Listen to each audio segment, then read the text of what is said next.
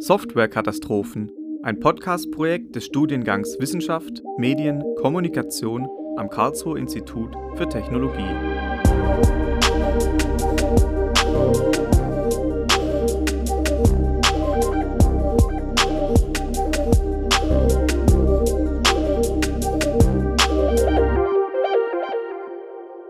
Damit herzlich willkommen zu dieser Folge, die sich rund um die Themen E-Mails, Verschlüsselung und die Softwarekatastrophe E-Fail dreht.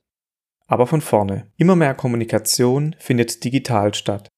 Insbesondere geschäftliche und wichtige private Nachrichten werden über E-Mails ausgetauscht. Je mehr Personen vertrauliche Informationen via E-Mail versenden, desto lukrativer ist es für Dritte, diese Nachrichten mitzulesen. Wie sicher sind eigentlich meine Daten? Können meine Nachrichten von irgendwem mitgelesen werden? Und was bedeutet es genau, wenn Nachrichten verschlüsselt werden? Und um uns dieses Thema der Verschlüsselung nun genau zu erklären, habe ich einen Gast neben mir, das ist der David. Der David studiert Informatik am KIT und hat sich in letzter Zeit sehr viel mit dem Thema E-Fail beschäftigt. Hallo David. Hi Bela. Also, dann erklär mir doch mal, was genau ist der Unterschied zwischen einer Transportverschlüsselung und einer Ende-zu-Ende-Verschlüsselung? Im Unterschied wird die Transportverschlüsselung mit Hilfe von TLS, das steht für Transport Layer Security, realisiert. Das ist im Gegensatz zur Ende-zu-Ende-Verschlüsselung nur eine Punkt-zu-Punkt-Verschlüsselung. Das heißt, die Nachricht ist zwar zwischen den Punkten verschlüsselt, aber an den Punkten selber, zum Beispiel beim E-Mail Service Provider, unverschlüsselt. Jetzt ist die Frage, ob man dem E-Mail Service Provider vertraut, denn es könnten ja zum einen Geheimdienste Zugriff bekommen und selbst wenn man dies ausschließt und diesem vertraut, könnten ja auch Hacker sich Zugriff zu diesem Punkt verschaffen und die Nachricht nun unverschlüsselt lesen oder verändern. Und dies motiviert die Verwendung von einer Ende-zu-Ende-Verschlüsselung, denn damit ist, wie der Name schon sagt, die Nachricht auch an den Zwischenpunkten verschlüsselt und wirklich nur an den Enden unverschlüsselt. Also das heißt in diesem Fall bei der E-Mail beim Sender und Empfänger. Dabei besitzt jetzt der Sender und Empfänger jeweils ein Schlüsselpaar aus öffentlichem und privaten Schlüssel. Mit dem öffentlichen Schlüssel können Nachrichten verschlüsselt werden und mit dem privaten Schlüssel können dann auch eine Nachricht wieder entschlüsselt werden. Und was bedeutet es, wenn eine Nachricht signiert ist? Durch diese Signatur kann der Empfänger jetzt feststellen, dass die Nachricht auch wirklich vom Empfänger stammt und vor allem nicht manipuliert wurde. Bedeutet, wenn ich meinen E-Mail-Verkehr sowohl Transport als auch Ende-zu-Ende verschlüssele und zusätzlich noch eine Signatur verwende, habe ich die bestmögliche Sicherheit. Wie kann aber trotzdem jetzt dieses Problem des E-Fails auftreten? Der Angreifer erlangt bei diesem E-Fail-Angriff einen Klartext von einer Nachricht oder kann eine Signatur fälschen, so dass der Empfänger denkt, dass eine Person ihm eine Nachricht geschickt hat, aber in dieser Form die Nachricht nie von der Person signiert wurde oder von dieser Person die Nachricht stammt. Ein E-Fail ist dabei eine Sammlung von Angriffsklassen, welche jetzt sowohl die Signatur als auch die Verschlüsselung bei einer Ende-zu-Ende-Verschlüsselung in E-Mails angreifen. Dies ist aber nicht im kryptografischen Sinne gemeint, dass die Verfahren angegriffen werden, sondern über andere Kanäle. Und wie und wann entstand genau dieses Problem? Das Problem entstand über einen gewissen Zeitraum, da sich die E-Mail gewandelt hat, aber die Standards dahinter von der Ende-zu-Ende-Verschlüsselung nicht adäquat mitgewandelt haben. Das Problem ist, dass sich die E-Mail von einem Offline-Medium in ein Online-Medium verwandelt hat. Das heißt, früher hat man ASCII-basierte Textnachrichten hin und her geschickt und inzwischen können E-Mails komplexe MIME-Bäume, also Multipurpose Internet Mail Extension Bäume vorkommen, die eben die Darstellung von den Daten in einer E-Mail festlegen, aber auch HTML, CSS, JavaScript werden unterstützt und damit kann auch insbesondere nach außen kommuniziert werden, indem zum Beispiel externe Bilder nachgeladen werden und dies wird ausgenutzt. Wenn ich das jetzt richtig verstanden habe, bedeutet es aber, dass ein E-Fail nicht ein einziges Problem ist, sondern es sind verschiedene Angriffsmöglichkeiten. Kannst du uns da ein paar Beispielattacken nennen? Eine mögliche Attacke wären die sogenannten Direct Exfiltrations. Hier wird konkret der vorhin schon angesprochene MIME-Standard ausgenutzt, um um die verschlüsselte Nachricht herum in dieser E-Mail ein Bild zu bauen, welches dann einen Server des Angreifers aufruft und In dieser URL von dem Bild ist die Nachricht enthalten. Neben Bildern gibt es jedoch bei diesen Angriffen auch noch weitere spezifischere Möglichkeiten, aber das Prinzip ist das gleiche. Der Angreifer entschlüsselt nun die Nachricht nicht selber, sondern bekommt vom E-Mail-Client des Opfers die entschlüsselte Nachricht zugesandt, wenn das Opfer diese E-Mail öffnet.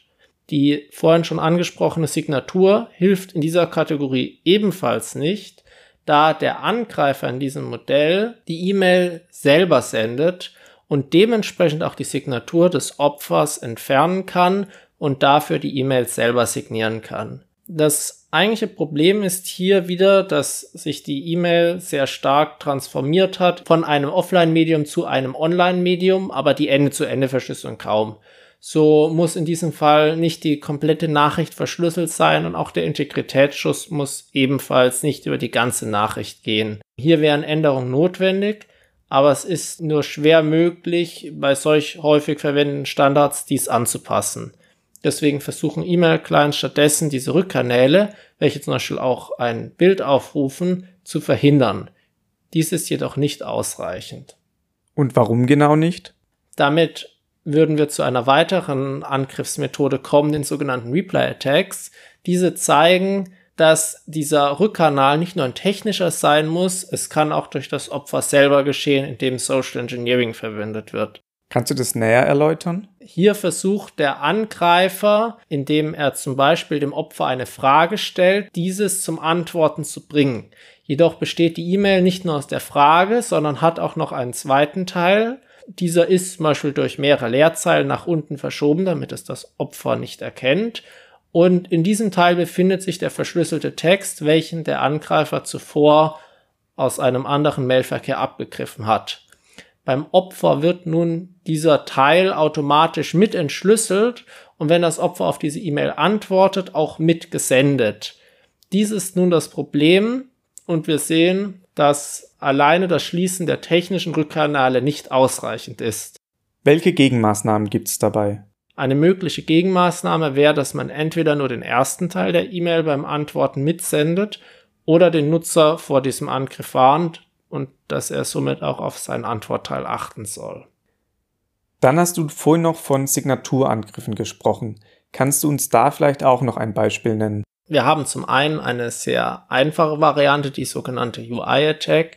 Diese nutzt aus, dass die E-Mail-Clients bei der Validierung der Signatur, das heißt, wenn sie darstellen, dass eine Signatur gültig ist, dies im Body machen, was jetzt eben auch von dem Angreifer manipulierbar ist, so dass dieser einfach diese Anzeige der Signatur mit HTML und CSS nachsimuliert. Eine mögliche Gegenmaßnahme wäre hier, dass der Client diese Information nicht mehr im Body darstellt. Aber das bedeutet doch, dass man trotzdem eine signierte Mail bekommt, oder? In diesem Fall nicht. Die Signatur wird nur grafisch simuliert. Das heißt, es existiert keine kryptografische Signatur und dementsprechend muss auch dieser vorgegebene Sender die E-Mail nicht in dieser Form gesendet haben. Und wie erkenne ich das jetzt als User?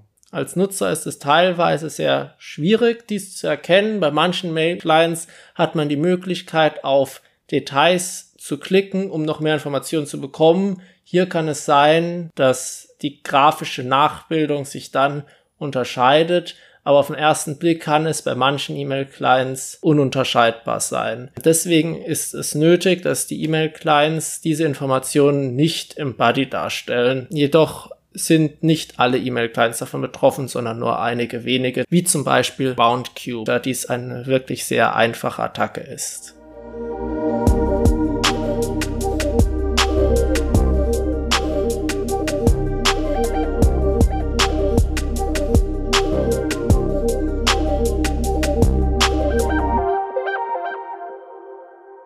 Ja, unser großes Thema heute ist E-Fail. Neben mir sitzt David, der studiert Informatik am KIT und hat uns jetzt in den vergangenen zehn Minuten ganz viel über dieses Thema der Verschlüsselungsmethoden und über E-Fail-Angriffsmethoden beigebracht. Und jetzt kommen wir quasi von der Theorie in die Praxis.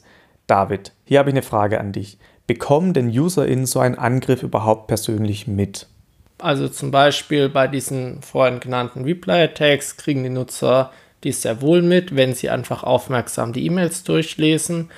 Ansonsten ist es schon so, dass man entweder darauf vertrauen muss, dass die Probleme in den E-Mail-Clients größtenteils gepatcht sind oder man muss sich ansonsten wirklich den Quellcode der E-Mail ansehen und darf auch nichts nachladen.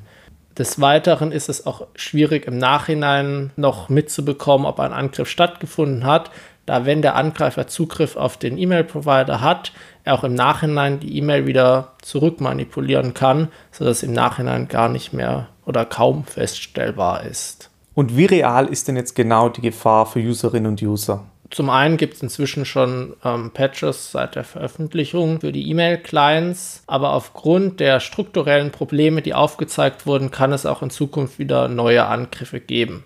Jedoch ist die Wahrscheinlichkeit eines Angriffs nicht sehr hoch, da zum einen diese Transport Layer Security eine sehr große Hürde ist, aber es auf der anderen Seite auch aufwendig ist, im großen Stil diese Angriffe zu betreiben.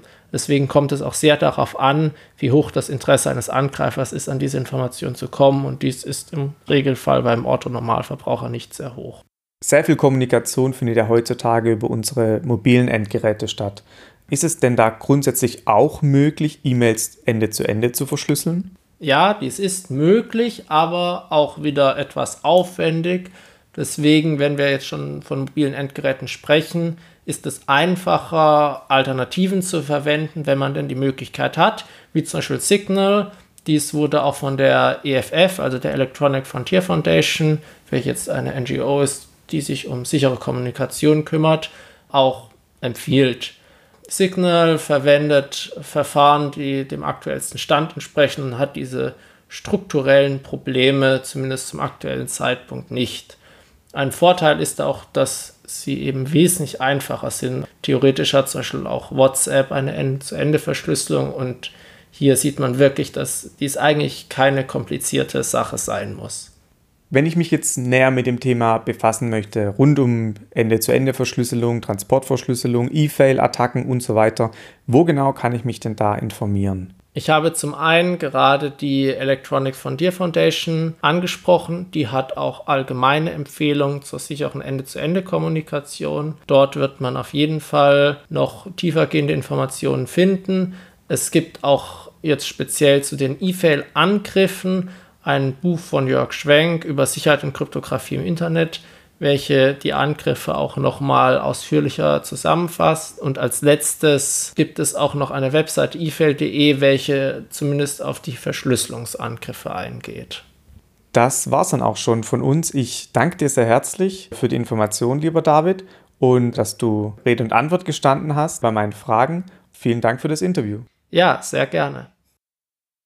Das war Softwarekatastrophen im Campus Radio Karlsruhe ein Podcast-Projekt des Studiengangs Wissenschaft, Medien, Kommunikation am Karlsruher Institut für Technologie. GesprächspartnerInnen waren Studierende der Informatik.